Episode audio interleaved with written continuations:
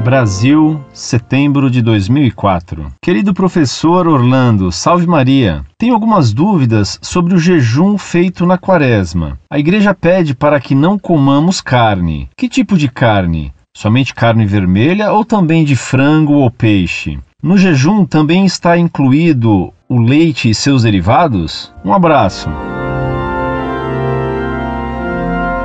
Muito prezado, salve Maria. Somente hoje recebi sua carta que me apresso a responder. Jejum atualmente só se faz na quarta-feira de cinzas e na sexta-feira santa. De manhã se comem apenas 60 gramas, isto é, meio pãozinho ou uma xícara de café pequeno. No almoço come-se à vontade e no jantar 250 gramas. Isto é dois sanduíches e meio. Entre as refeições nada se come. Refrigerante não pode ser tomado, pois tendo açúcar Alimenta? Pode-se comer queijo sim. Abstinência é só de carne de boi, frango, porco e etc. Peixe não é carne vermelha e pode ser comido em dia de abstinência. O jejum obriga as pessoas batizadas desde os 18 anos até os 60 anos. Uma pessoa doente ou uma mulher grávida estão dispensados do jejum. Havendo dúvida, escreva-me. Um abraço do professor Orlando.